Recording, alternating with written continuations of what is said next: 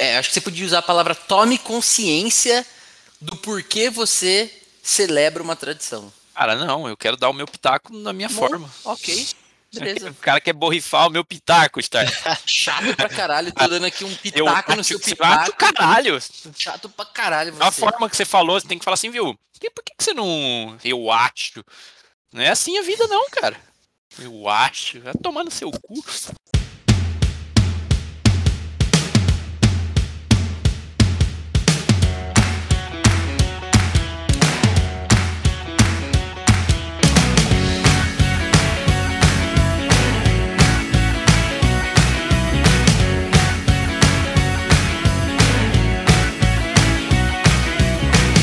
Fala galera, tá começando mais um Sabe o que eu acho? O podcast que não espera o galo cantar pra te informar. Oh, miau, miau, miau, cocoró. Temos aqui a nossa fazendinha. Solta o som da fazendinha, DJ.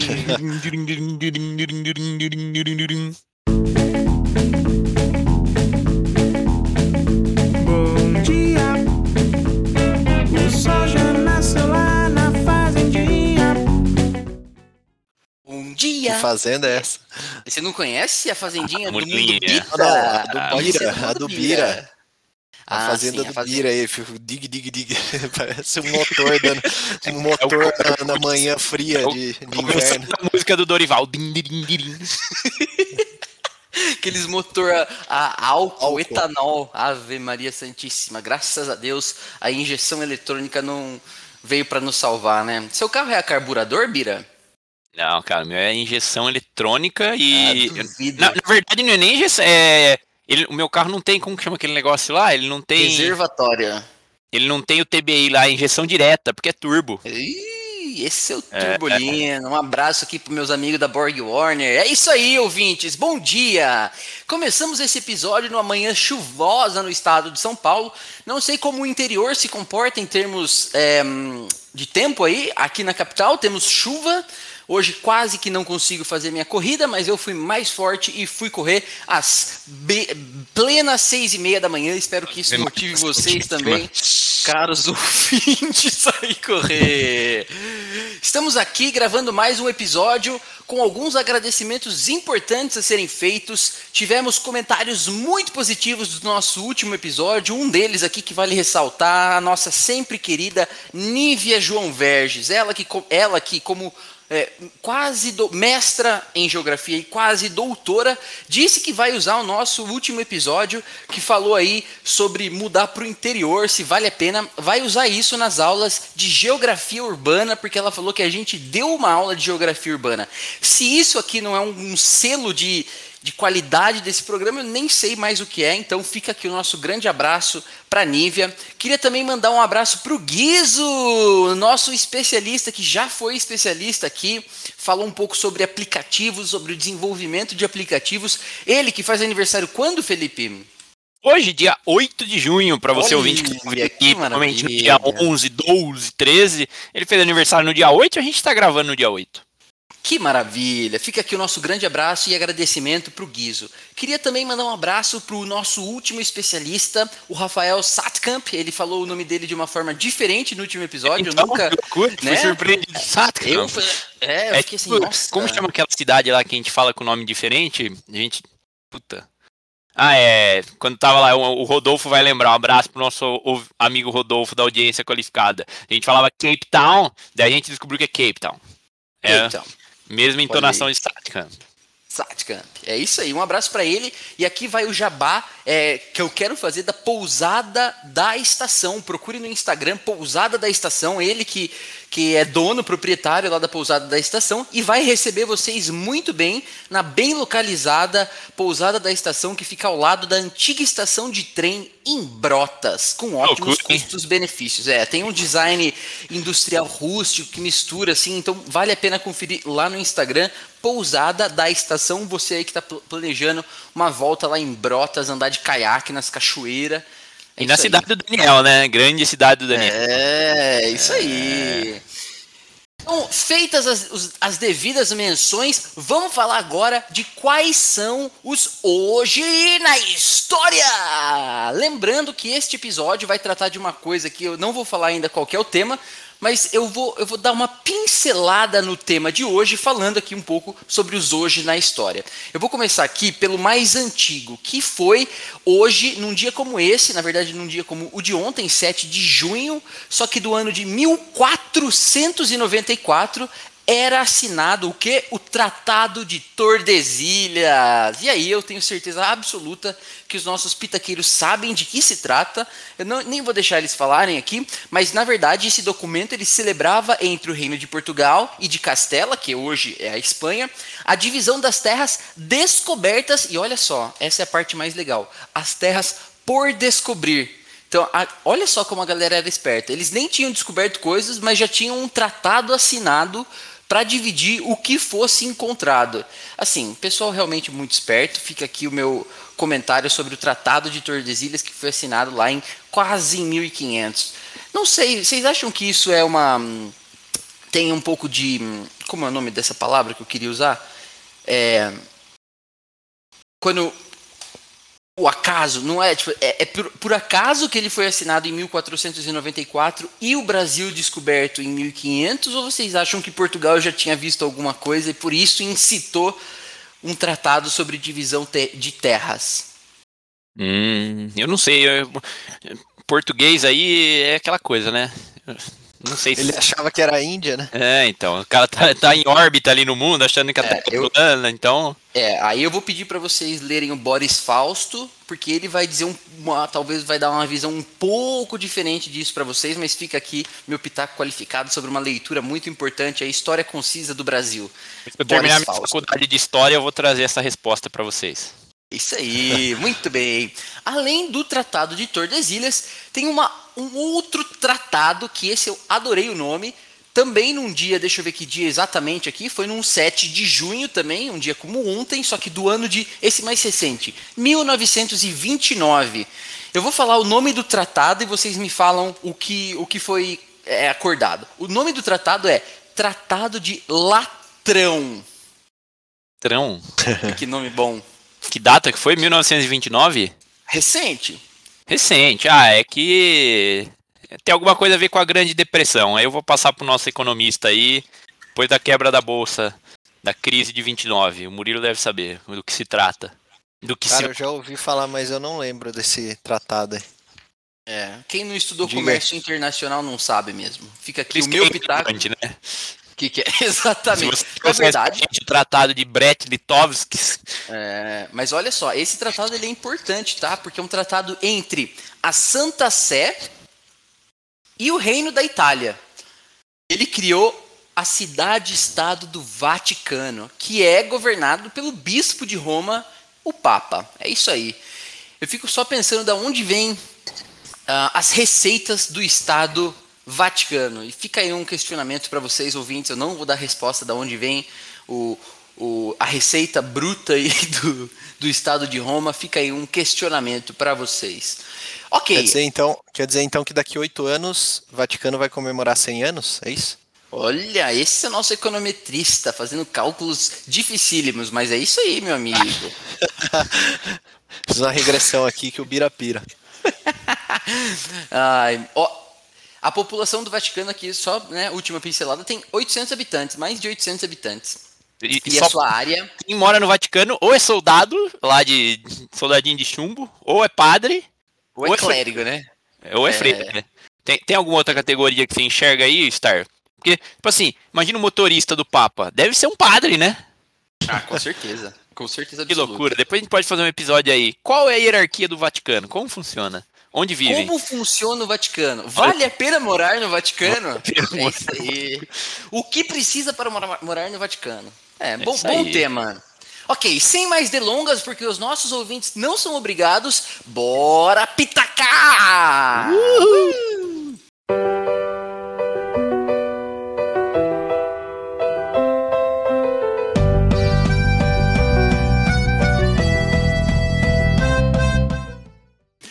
Gente, falei que esses hoje na história eles iam ter a ver um pouco com o nosso tema de hoje e o que a gente vai tratar aqui é um pouco de história. As tradições que vocês conhecem aí, que foram passadas de geração em geração, que sua mãe fala que sua avó que ensinou ela a fazer assim e faz até hoje.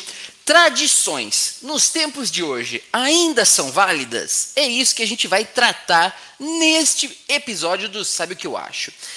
E eu queria começar fazendo assim, um, sem muita história, sem ficar recapitulando da onde surgiram as tradições, até porque isso vai ser bem difícil, mas como são iniciadas as tradições? E aí eu vou perguntar para o meu amigo, é, filho de um grande historiador, ele, Murilo Massareto, que nos conte um pouco da perspectiva dele e do pai dele de como são iniciadas as tradições.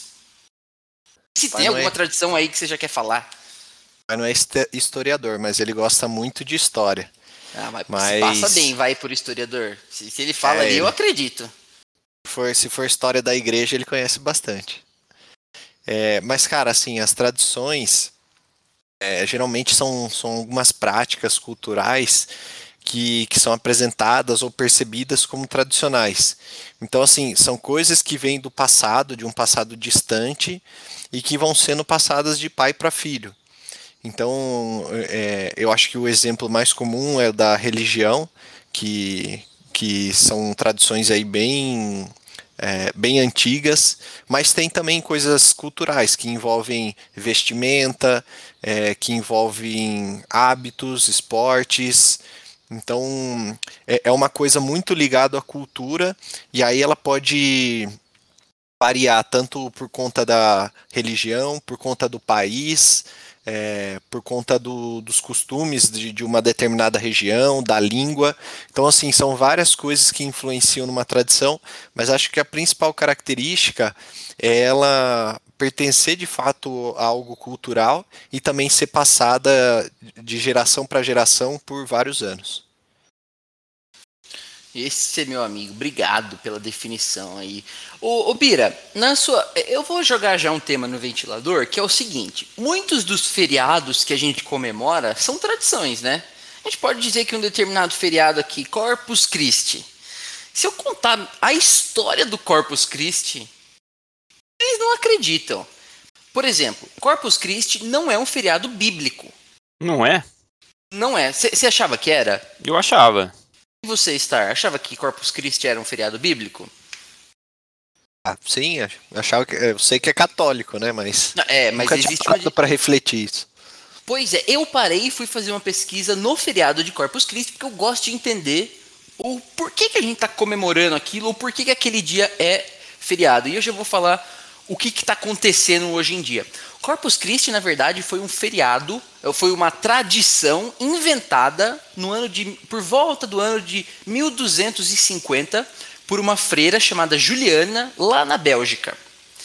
E essa tradição, na verdade, foi criada para demonstrar, né, para aquelas pessoas que não sabem o que é o Corpus Christi, mas Corpus Christi, Corpus Christi é a celebração do corpo de Cristo.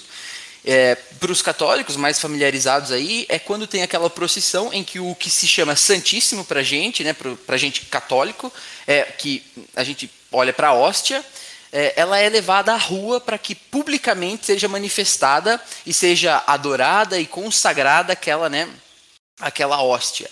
E aí é nessa ocasião que no Brasil, em Portugal e em muitos outros países se enfeita o chão através daqueles tapetes super coloridos, que obviamente esse ano e, e ele não aconteceu, essa celebração, por conta da pandemia, mas essa tradição não é uma tradição bíblica, embora muito antiga, do ano de 1250, e foi criada por uma freira que queria, de alguma forma, valorizar aquele momento e instituir um momento para celebração daquilo. E aí, um pouco depois, por volta do ano de 1260 e alguma coisa, um papa é, que era muito próximo dessa freira, é, é, ele não era papa, mas ele se tornou papa, ele levou aquilo consigo e falou: tá aí uma boa coisa para a gente celebrar, vale a pena, na minha opinião, vale a pena, então nós vamos instituir aqui o Corpus Christi. E a partir de então, o mundo católico, isso foi se disseminando, obviamente, primeiro na Europa, né, no, no que era, ainda não era o continente europeu, mas nas regiões onde hoje é a Europa, aquilo foi se disseminando e hoje a gente tem celebrações gigantescas e magníficas é, disso, em que muitas pessoas, muitas pessoas mesmo, param para enfeitar os chãos das ruas com serragem, para daí passar é, o, o, padre segurando ali o Santíssimo em, é, em demonstração pública. Então, através de uma vontade de uma pessoa, isso foi criado uma tradição que hoje é assim visível e é um feriado, né, para gente. E o que tem acontecido nos últimos anos, meus amigos? Últimos anos não, né? Mas é, com o passar do tempo, e isso é uma observação muito é, dos Estados Unidos, mas que também se reflete aqui, é a comercialização de alguns feriados. Eu falei desse que é mais um feriado cristão, mas isso se aplica para muitos outros feriados, para países em que tiveram soldados que participaram de guerras, por exemplo, o que acontece é que isso está deixando de ser lembrado, o porquê que aquilo é feriado, e outras coisas estão entrando, por exemplo, é, no, no hall de celebrações. Por exemplo, o Memorial Day ele tem se transformado lá nos Estados Unidos de uma data em que se lembraria os soldados mortos em batalhas para, de forma não oficial, celebrar o começo do verão. Então, está se perdendo um pouco do senso do porquê que aquele dia é feriado num calendário e está se tornando uma coisa mais comercial. E aí eu retorno um pouco para a pergunta que eu estava fazendo para o Bira sobre a percepção dele, para ver se isso não é uma percepção só minha. Você acha que é, nos dias atuais a gente está perdendo é, a capacidade de olhar para os feriados de forma celebrativa com relação ao porquê que aquele feriado foi instituído? Eu acho que sim, estamos perdendo essa capacidade, porém, para mim, existe até uma, uma correlação razoável com a redução do contato de, das pessoas com o motivo daqueles feriados. Para mim, por exemplo, a questão de Corpus Christi. Acho que hoje as pessoas mais novas, que estão começando na escola tal, é, é, menor o número de pessoas que têm um envolvimento ou vão na, na missa todo domingo ou no culto, alguma coisa assim, do que era no passado. Antigamente, as pessoas acabavam tendo um contato maior com a religião, que por sua vez influencia esse feriado, esse alguns desses feriados mais tradicionais. Então, essa falta de contato com a religião acaba também dispersando a respeito do feriado. E acho que além disso, outro ponto relevante é a questão de ter ocorrido talvez uma uma uma diversificação das religiões existentes aqui falando de Brasil, né? Quando a gente, acho que quando a gente comparar com 40, 50 anos atrás, talvez a gente tenha uma, uma gama de religiões e um acesso mais diversificado das pessoas a, a outros cultos que não a religião católica que que querendo ou não acaba sendo a responsável por boa parte desses feriados. E aqui no lugar de advogado do diabo, com perdão da palavra, eu já me questiono se faz sentido a gente manter esse tipo de feriado, algo como feriado nacional, sendo que gente, o nosso país é um país, esqueci agora, como que fala, não é leigo, é um país laico. Laico, isso. O Estado é laico. O Estado é laico. E, então, já que o Estado é laico, por que a gente tem um feriado nacional de Nossa Senhora Aparecida? Que não é o Dia das Crianças, ouvinte, ou um feriado nacional de Corpus Christi. É, não que eu, longe de mim, não querer ter o feriado, né? Mas ah, eu bom, acho que. O, o Murilo no... já levantou a arminha da, da Discord aqui da discordância. Eu, eu, não, é eu, se eu fosse de outra religião, eu, eu me questionaria a respeito desse feriado. Tipo assim, ok, por que, que a tal data que é importante para mim aqui, sendo shintoísta, não é feriado aqui no Brasil também, se o Estado é laico, entendeu? Eu acho que você está muito preso a feriado é, religioso. Se você pegar, por exemplo, é, 7 de setembro, a independência, 15 de novembro, que é a proclamação da República, ou até mesmo Tiradentes, e perguntar para as pessoas, elas também não sabem, elas, mas elas comemoram, vão para a praia, viajam, é, faz churrasco. Então, eu acho que não é só uma questão ligada a, a ao religião. Mas é agora o que eu concordo com você é que as pessoas realmente estão não estão mais se atendo ao motivo daquele feriado. Eu lembro que, por exemplo, é, 7 de setembro ou, é, ou a proclamação da República, um mês antes na escola a gente cantava os hinos, né, da, da independência, da, da República, né? Lembra do japonês, do japonês, japonês da pátria amigo, né? Que dá, dá, uma, dá, uma, dá uma palhinha aí para os nossos ouvintes, vai. podeis da patrana. Já esqueci. Mas eu acho que tem, tem, tem um pouco disso também, e, e talvez aqui no, no Brasil a gente tenha uma percepção de patriotismo um pouco diferente. Aí complementando, concordo com você, Murilo. O problema não são só os feriados religiosos, os outros feriados a gente também tem essa tratativa. É, eu, mas eu acho que também pela forma que o país encara certas coisas. A gente não tem, tal, talvez pela aí o nosso amigo aí que leu Boris Falso pode falar um pouco mais pra gente. Talvez pela miscigenação de culturas que a gente teve aqui no Brasil por ser um país é, como fala, um, um, um, país colonizado que a gente não teve. Tudo bem que os Estados Unidos também foi, mas de alguma forma eu, eu enxergo que os Estados Unidos, por exemplo, tratam o patriotismo e essa relação com, com a nação e com o fato de ser americano de uma forma diferente da gente ser brasileiro. A gente fala, ah, ser brasileiro aqui não sei o quê, pelo amor de Deus. Já, já tira até um sarro disso. E, e isso, para mim, tem uma reflexão clara também na relação com esses feriados. O que, que vocês acham? Eu, eu discordo de novo. Porque, cara, eu lembro, você pegar não, um, um tempo não muito distante, aqui na nossa própria cidade, tinha desfile aqui na. Quando tinha 7 de setembro, as escolas desfilavam. Não é uma coisa muito antiga, não é uma coisa que, tipo, vem lá da colonização. Eu acho que, sei lá, foi se perdendo em, em pouco, em pouco tempo. E a gente é patriota, assim. Cara, se você pegar é, qualquer Olimpíada aí que você assiste, qualquer esporte, às vezes você nem conhece o esporte, mas tem um brasileiro lá, você vai torcer pro brasileiro. Às vezes, às vezes você nem conhece o esporte, mas está torcendo por ele. Eu acho que a gente é patriota sim. Agora, é, eu acho que essa relação com os feriados que talvez a gente tenha se perdido. Hum. Eu vou jogar um tempero aqui para vocês dois, então. Eu, eu, eu quero manter essa discussão entre vocês dois, mas eu vou só jogar um temperinho. Que aqui é quando eu desempenho Cê a melhor parte. Água, né? eu gosta. gosto do, do meu papel de, de cozinheiro. É pra páprica agora. Olha só.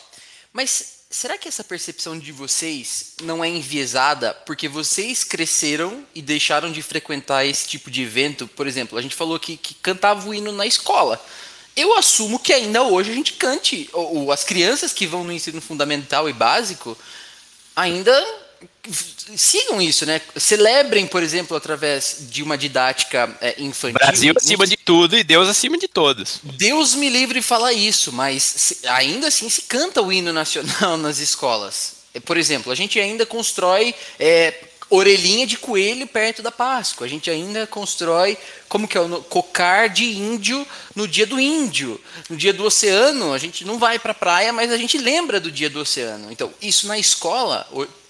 É, por que, que eu falei do dia do oceano? Porque hoje, parabéns, é dia do oceano. Eu nunca comemorei o dia do oceano. Ah, mas é porque você. Tá vendo? Olha aí, tradição. Vou até uma camiseta azul hoje, então, para comemorar com você. tá bom. Assistir o Procurando Nemo. Bom ponto. Olha só, as nossas. Será que a gente não está crescendo e com todas as atribulações da nossa vida, trabalho, é, paquera, namoro, a gente vai de... cachorro, casa, é...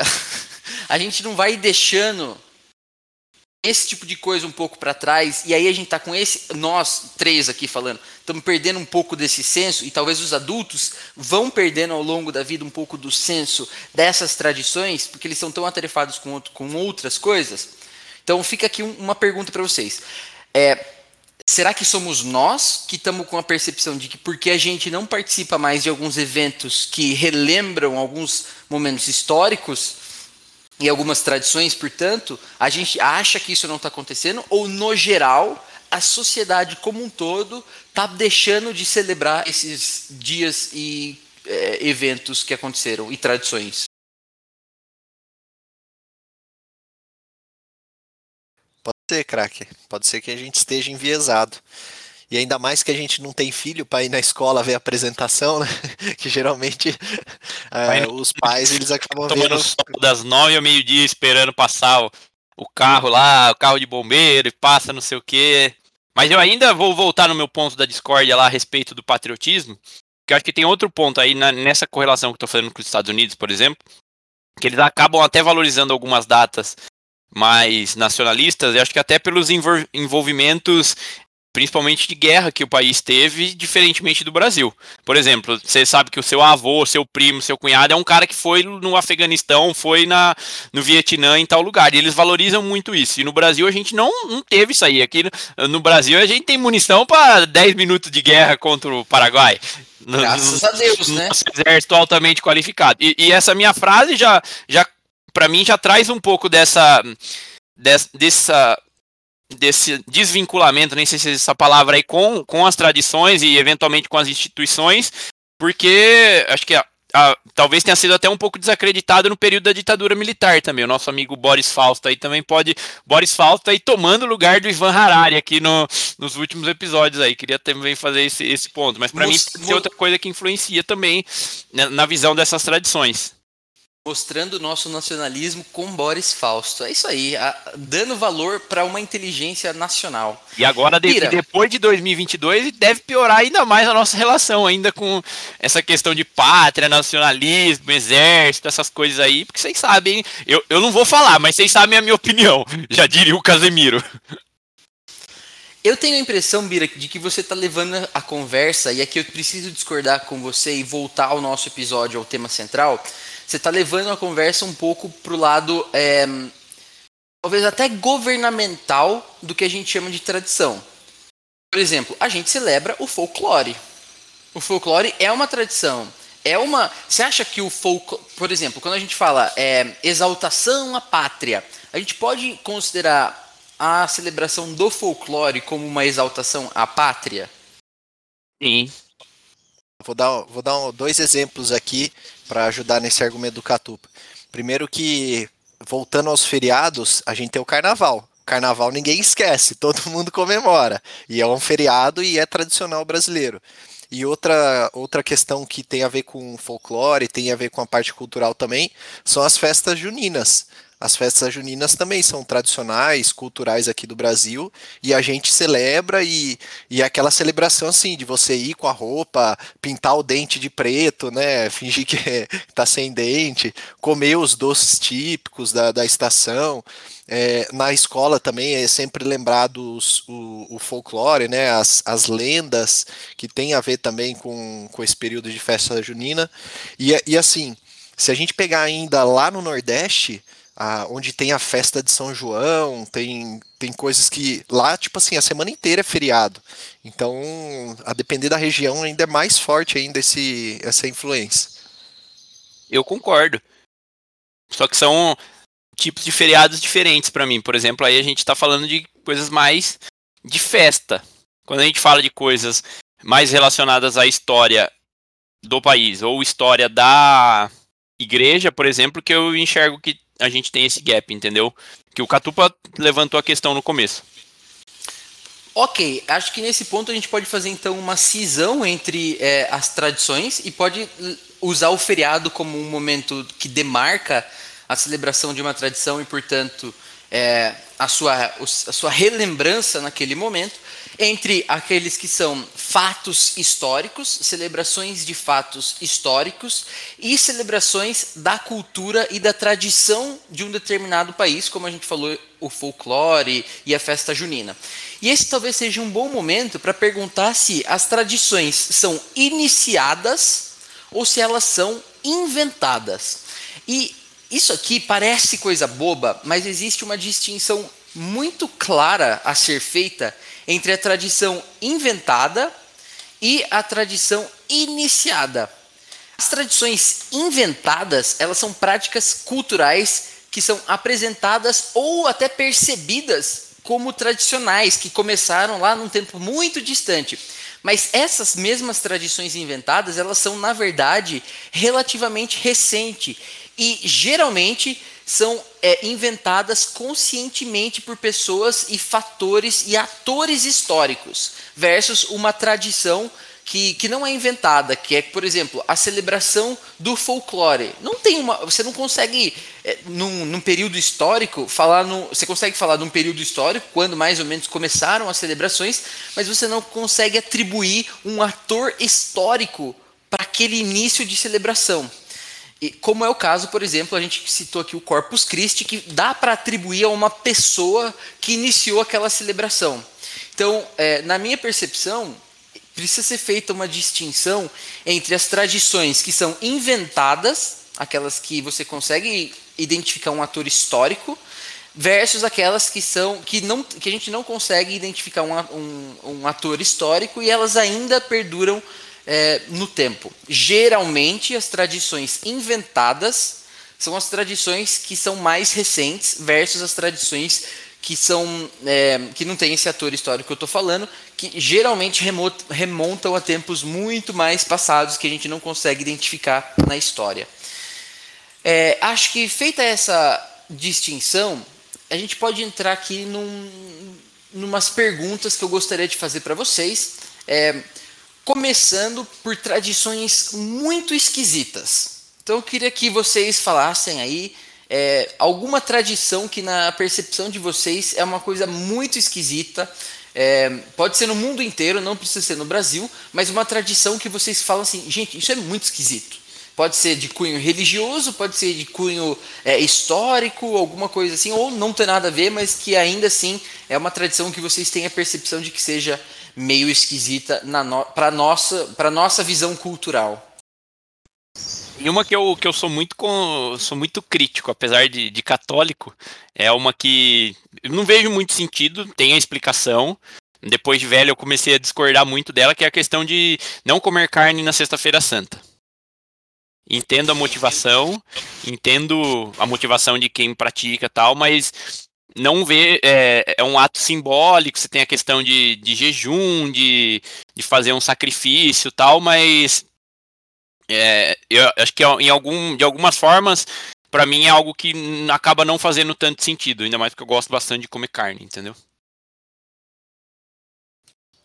Cara, okay. eu acho que eu acho que a é, é, é, existe uma linha muito tênue entre a tradição ser esquisita ou ela ser considerada importante ou um, uma coisa bonita dentro da, da realidade de quem pratica aquela tradição.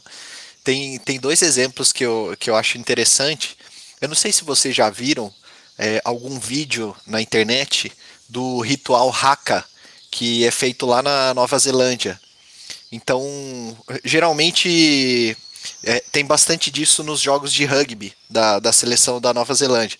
Só que os caras fazem também, tipo, em casamento, ou às vezes quando uma pessoa que está distante há muito tempo chega no aeroporto, e aí os caras começam a gritar no meio do aeroporto, tipo, bater no peito, gritar.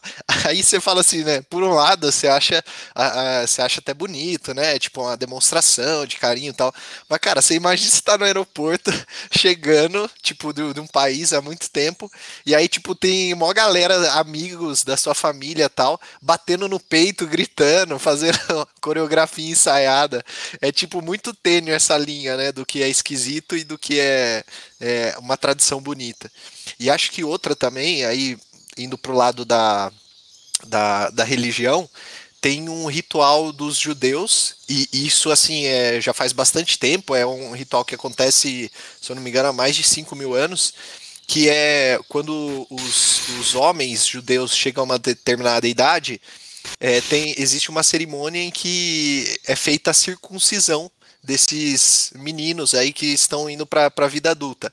E, cara, isso é feito numa cerimônia e, tipo assim, depois eles guardam ainda aquela, aquela pele lá que foi cortada. Corta o bila, corta o bila. então, assim, cara, é, é uma, é uma linha muito tênue, né, né, entre o que é esquisito e o que é uma tradição considerada bonita é, das pessoas que praticam. É isso aí. Eu, eu achei uma aqui é, que eu, eu acho estranha também, é, que é uma tradição indiana. Na verdade, a gente geralmente. Essa coisa de olhar para uma tradição e julgar ela estranha depende muito de que óculos é, de de que lentes você está observando aquela tradição, né? E a gente geralmente observa com as lentes culturais é, impostas pela nossa própria cultura e pelas nossas próprias tradições.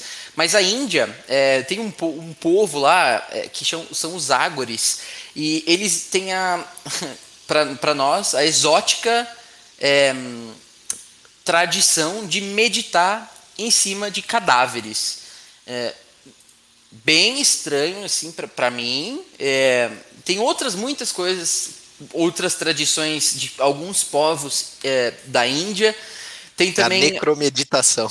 Ne... Nossa, nem sabia que existia esse nome. Mas também alguns povos é, romanos, o povo antigo romano, né, os antigos romanos, eles tinham a tradição de alimentar as pessoas que já haviam morrido com água e com mel e colocando coisas. É, é, davam água, comida e mel para esses falecidos, no intuito de agradecer pela vida e por conta da crença que isso tinha uma relação com as bênçãos que os mortos trariam.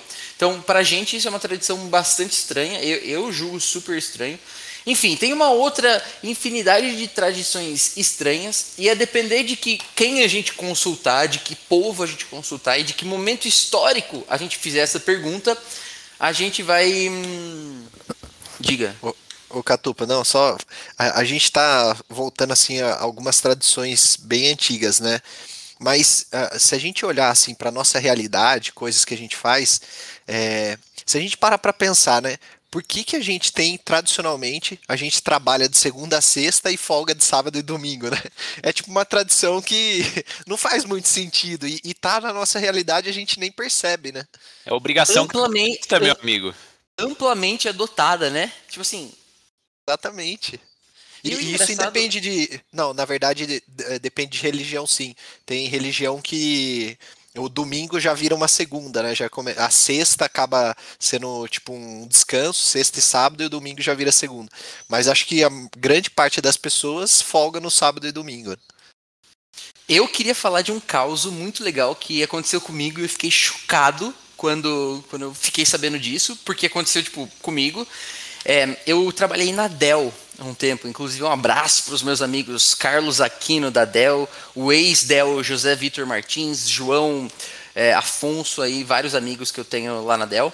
É, mas o Bira, inclusive, me levou para a minha primeira entrevista na Dell de estágio. Fomos de gol quadrado, saudade Top. daquele tempo. Saudade Passei... de Hortolândia. Hortolândia. Exatamente, e era em Hortolândia, uma cidade que tem uma comunidade mormon bastante grande. E olha só, quando eu cheguei lá, é, eles estavam explicando um pouco de como funcionava a dinâmica. Eu trabalhava na área de é, cadeia de fornecimento, supply chain, é, em compras, e, e tinha uma explicação de que como funcionavam os turnos da fábrica de montagem de notebook e computadores. E eles falaram que uma parcela da, dos operários, né, do, dos trabalhadores que montavam os computadores, é, não podia trabalhar aos sábados porque eles eram mormons e eles não trabalhavam. E a empresa adotava, considerava isso, essa tradição religiosa, como certa e não podia fazer nada. Né? Assim, respeitava isso. Eu achei muito bonito respeitar uma tradição que não é amplamente difundida no Brasil, mas que naquela região, em Hortolândia, por conta da concentração de pessoas mormons, eles instituíram que de sábado aquele pessoal não precisava trabalhar e estava tudo bem, eles simplesmente alternavam o turno.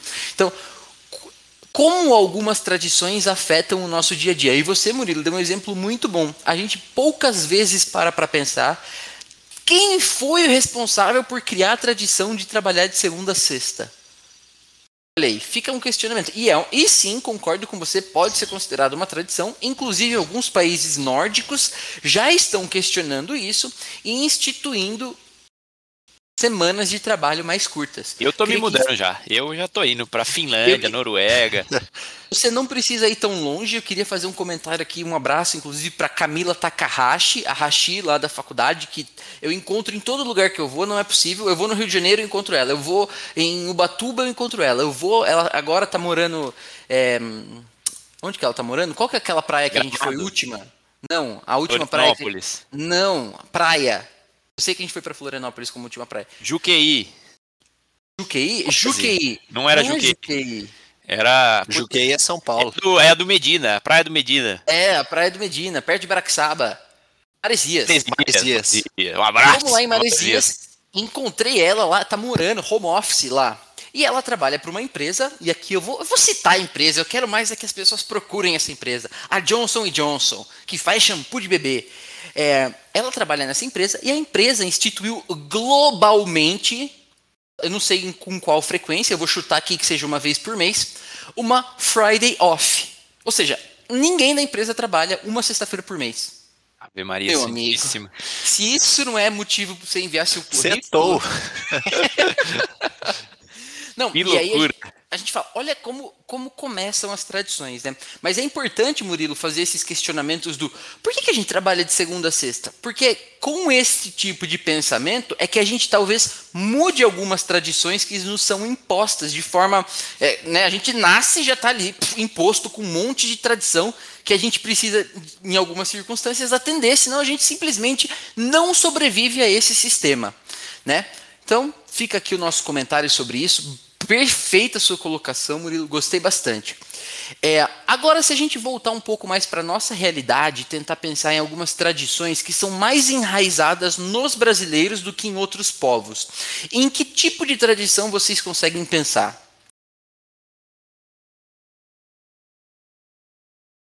Que a gente já citou aqui algumas, né? A festa junina, que acho que é bem tradicional do Brasil. O carnaval também, que é bem tradicional do Brasil.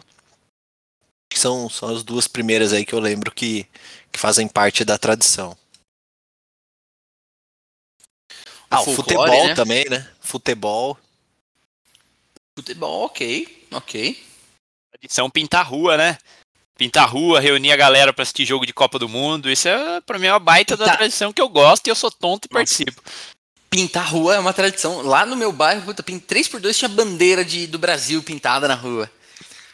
Verdade. Queima, queimar Judas. Quem aí já queimou Judas? Ah, várias vezes. Várias vezes. Olha só, essa é uma tradição religiosa imposta, né? Eu acho que incentiva um pouco a violência. Eu não vou deixar meus filhos baterem e Ah, tampouco É queimarem. Judas. Maia, Maia Judas, é verdade. É, isso é top. Eu, que eu devo ter feito umas duas, três vezes só. Minha mãe não era muito adepta lá, mas eu vou estimular os meus filhos sim, porque é legal. Dá uma extravasada ali, ó. Sabadão. O sábado de. Sábado de. Sábado de aleluia, né? Aquela. É. Antes da missa de três horas é bom gastar uma energia. Muito bem, muito bem. É, ok, temos aí algumas tradições brasileiras. É, eu queria falar de uma tradição que lá em, eu é engraçado, né? Quando que a gente começa a ter percepção? Porque eu acho que a gente está discutindo aqui de tradições, mas a gente pouco realmente para para pensar em o que, que é tradição na nossa vida inteira, que a gente não reflete tanto. É, na, na minha família, aos- e assim na- como na família de muitas outras pessoas brasileiras e muitas pessoas italianas que são descendentes, nem sei, talvez até outras nacionalidades aí, era um é um costume muito grande aos domingos se reunir na casa dos avós. E olha só como a tradição passa, né? Lá, os meus avós eu não chamo de avós, eu chamo de nono e nona. Então a gente já citou aqui diversas vezes o nono, meu, meu avô, e era uma tradição muito grande para todos os filhos deles que moravam em Itatiba, que aos domingos eles se encontravam na casa é, da nona e do nono, e os primos iam todos, e aí tinha bolo, pão, era um café da tarde que servia como janta, e aquilo ali era, assim, era o ponto de encontro da família. Depois que a minha nona faleceu, a gente parou de fazer isso, a gente parou de ter essa tradição da família, de ir lá aos domingos, e isso naturalmente causa um distanciamento é, entre alguns primos, a gente cresce, a gente tem outras responsabilidades, muda de cidade, e esse distanciamento muitas vezes ele talvez seja o fim de um período em que você tinha muito contato com alguns dos seus parentes. E eu tenho percebido que lá na, minha, na casa da minha mãe agora, embora nós sejamos só dois irmãos, é, nós temos criado o hábito, então olha, olha bem a palavra que eu estou usando, o hábito de aos sábados ir na casa da minha mãe para almoçar. Então eu e meu irmão vamos para lá, para casa dela, as nossas, a esposa do meu irmão e a minha namorada, nós vamos até lá e fica ali nós seis, eu, minha mãe, meu pai, a minha namorada, meu irmão e a esposa e o nono. Todo sábado a gente tem um horário que a gente se encontra. Inclusive o meu irmão não cumpre o horário, fica aqui um pitaco para ele cumprir, porque isso é isso. Michael esse- Lewis. este hábito está virando uma tradição e para mim é muito gratificante poder observar a criação de um hábito que eu gostaria que virasse muito tradição. E aí eu pergunto para vocês, quando é que um hábito vira uma tradição? É possível a gente fazer essa distinção entre hábito e tradição? E quando que um hábito passa a virar uma tradição, na opinião de vocês, meus especialistas pitaqueiros? Ah, eu acho que você já deu exemplo aí na, na sua fala. Eu acredito que assim, o hábito ele existe sem necessariamente ser uma tradição. Agora, a tradição ela não existe sem ter um hábito. Então, por exemplo, você disse que tradicionalmente vocês é, almoçavam na, na, casa da nona, certo? No, no domingo. Então, isso era um hábito que foi passado de geração para geração, então esse hábito tornou-se uma tradição. Agora, esse almoço aos sábados, ele ainda é o hábito, porque ele ainda está na primeira geração. Se ele se perpetuar por outras gerações, ele vai acabar virando uma tradição. Então, acho que essa é a diferença entre o hábito e a tradição. Eu discordo. eu falar. acho que não precisa passar de uma geração para outra geração para se tornar uma tradição. Eu acho que o que diferencia para mim o fato de ter de ser um hábito para uma tradição, acho que tem mais a ver com a a questão de envolvimento emocional e você eventualmente ter até um, um, compromisso e envolver mais pessoas. Quando você fala de um hábito, você pode estar falando uma coisa que você faz sozinho. Você tem o seu hábito de treinar de manhã. Você faz isso aí e tal. E, mas quando você coloca, acho que um valor um pouco mais sentimental e envolve outras pessoas naquele circuito ali, acho que é algo que acaba sendo mais tradicional e não necessariamente precisa ser um hábito, uma tradição, eu acho. Você pode ter uma tradição que não é tão habitual. Quando a pode acontecer de vez em quando, só que é uma tradição, por exemplo, ah, vamos comer tal coisa, é, vamos comer, sempre que eu como macarrão, eu como com, sei lá, com macarrão, sempre eu coloco macarrão com feijão, por exemplo, dando um exemplo zoado. É, só que não é todo dia ou toda semana que eu como macarrão, sabe? Então, acho que. Mas toda vez que eu como macarrão, eu como daquele formato. Então, para mim, pode ser uma tradição que às vezes não necessariamente é um hábito. Eu adorei as duas definições e eu acho que eu usaria parte das duas para dizer o que eu entendo como transição entre hábito e, e, tradição. Eu gosto da ideia de que, de que o Murilo explicou primeiro, que é tem que passar de geração para geração, e eu gosto da ideia do Felipe que carrega uma carga emocional para dizer que aquilo não é mais um hábito e que envolve uma pessoa, mais de uma pessoa, para dizer que aquilo é uma tradição. Gostei dessa definição, tá muito bom esse papo. Acho que a gente já falou um pouco sobre como tomar ciência de que algo tão corriqueiro na nossa vida é uma tradição. A gente falou sobre a necessidade da gente parar para pensar o que a gente comemora, o que a gente celebra, o que a gente toma para a gente como tradição. Já até falamos aqui como criar um pouco de tradição. Eu dei um exemplo aqui é, muito, muito pessoal sobre isso. Lembrei de um outro aqui agora que eu quero citar. Quero mandar um abraço para Maria Carminati Bortolossi, ela que é esposa do Washington Bortolossi e tem uma filha linda que eu vejo nas redes Mora sociais. No Mora no prédio do Bira. A avó dela tinha uma tradição que às quartas-feiras, ou era todo dia 29 do mês, alguma coisa assim, comia-se nhoque na casa da avó dela. Eu adorei essa tradição, ainda não adotei, mas vou adotar porque eu adoro nhoque. Olha só como, como são as coisas, né? Então fica aqui um abraço para eles sobre essa tradição. É... Agora eu queria que vocês parassem para pensar, meus amigos, em vocês já negaram uma tradição? Tipo assim, ó, isso aqui é uma tradição, mas eu vou negar isso aqui.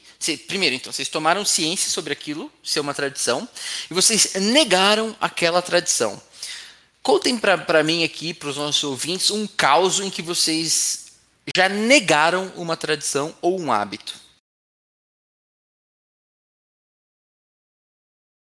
Eu tenho meu caso clássico aí da, da de comer carne na Sexta-feira Santa. Esse é um que eu venho praticando há alguns anos, de negar essa tradição e, e tentar até argumentar com as pessoas, falando, nossa, mas você vai comer, não sei o quê acabo sendo um pouco minado, porque dependendo do lugar que eu estou, nunca tem a comida. Agora, por exemplo, nas últimas na última Páscoa eu estava num sítio com a família da minha namorada, a gente fez pizza na sexta-feira santa à noite.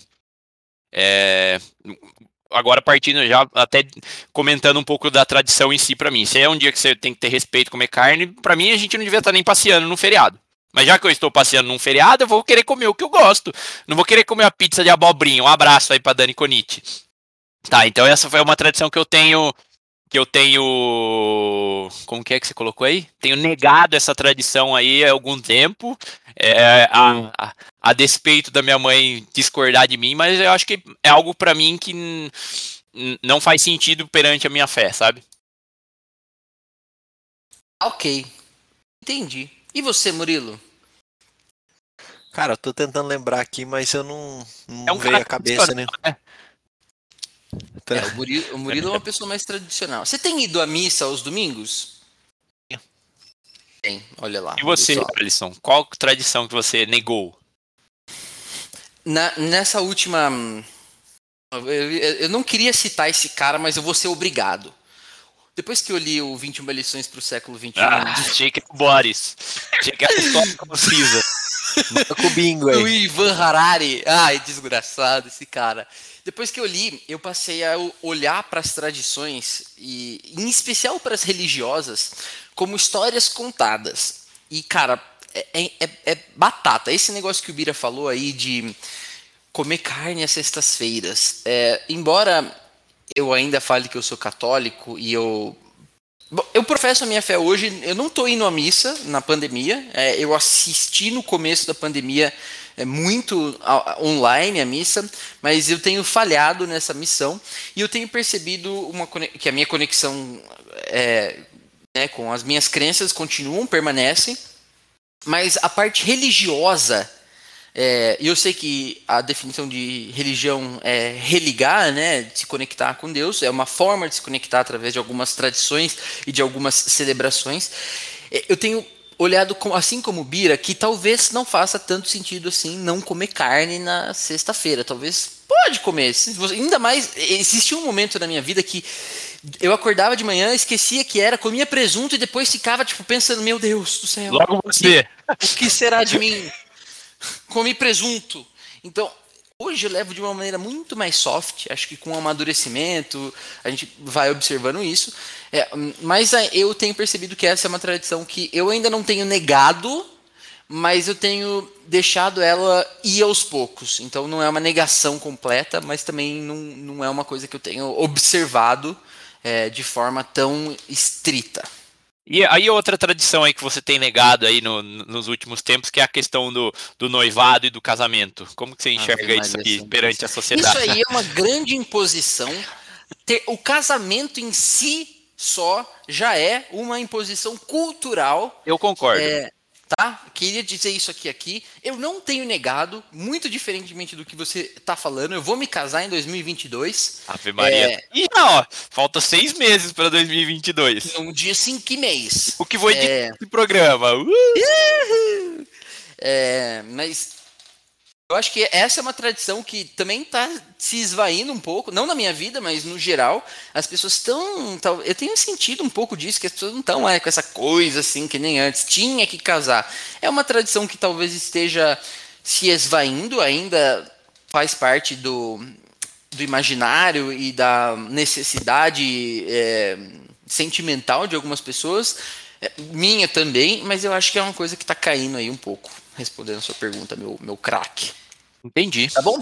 E eu queria fazer agora um comentário a uma tradição gigantesca na nossa cultura que aconteceu recentemente. Eu não fiz o comentário lá no começo do programa, mas eu vou fazer agora.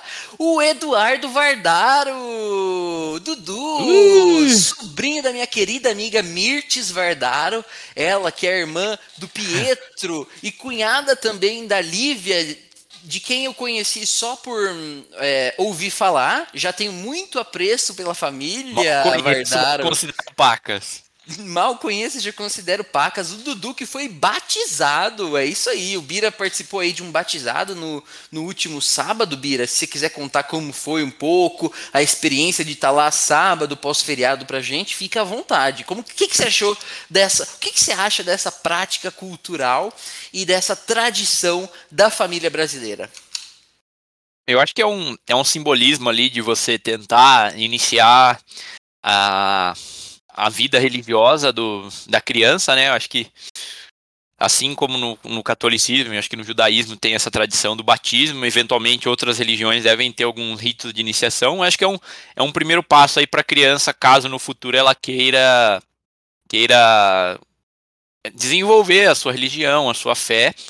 E, e engraçado que foi até nessa durante a gente falando lá do a respeito do batismo, como que é, por, o porquê que tem, o padre falando, e depois entrei numa discussão com a, com a Mirella a respeito de escolas, que qual é o tipo de escola? Ela falou assim: ah, eu gosto da escola, é, escola católica porque a criança tem uma formação boa católica. Eu falei, é, mas tem um monte de gente que estuda escola católica, o cara não foi, não tem a nossa formação católica. Fala aí, Murilo.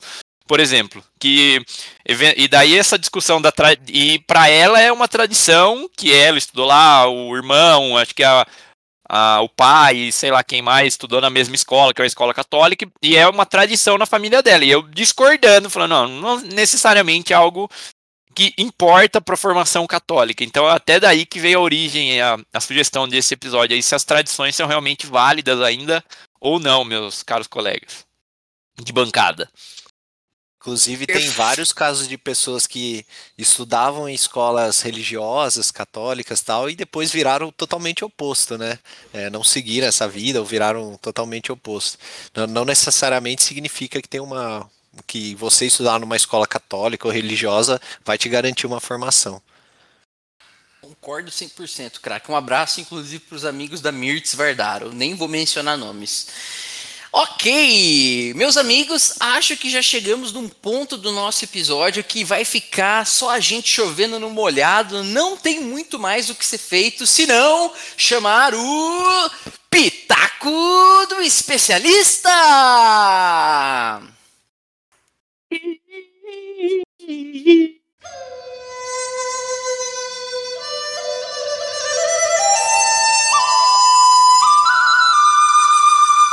Meu nome é Toninho Massareto, sou casado com a Regina e tenho três filhos, Nádia, Nívia, Murilo e dois genros, João e Fernando.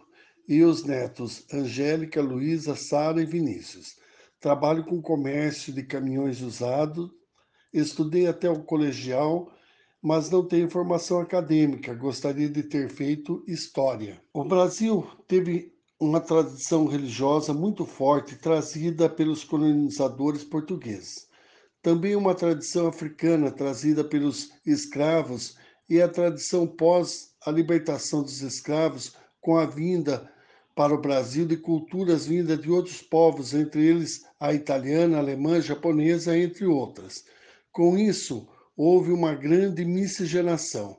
Acredito que o Brasil, por ser um país novo, ainda está moldando uma identidade própria.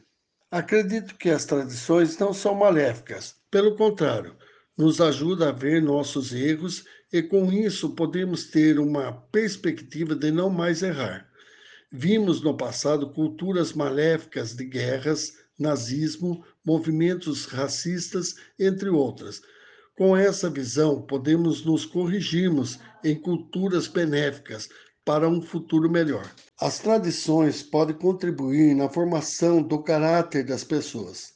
Os pais podem passar para os filhos tudo aquilo que aprenderam como exemplo de vida, no sentido de dar bons exemplos, no sentido de agir e não simplesmente falar. Nós não podemos acreditar por muito tempo naquilo que nós não conhecemos. O importante é conhecer a história, sermos curiosos. Se temos tradições religiosas, procurar conhecer a doutrina. Se temos tradições familiares, temos que conhecer nossas origens, assim poder ter consciência, sermos conscientes daquilo em que acreditamos. Acredito que as tradições ainda são válidas. As tradições são memórias. O que será de nós ou de um país sem memórias? Podemos aprender muitas coisas com nossos erros e com os nossos acertos. Gostaria de agradecer vocês por essa oportunidade, embora não me considere um especialista, mas agradeço muito por essa participação. Não sei se se ajudei vocês naquilo que vocês queriam. É, mais uma vez, muito obrigado.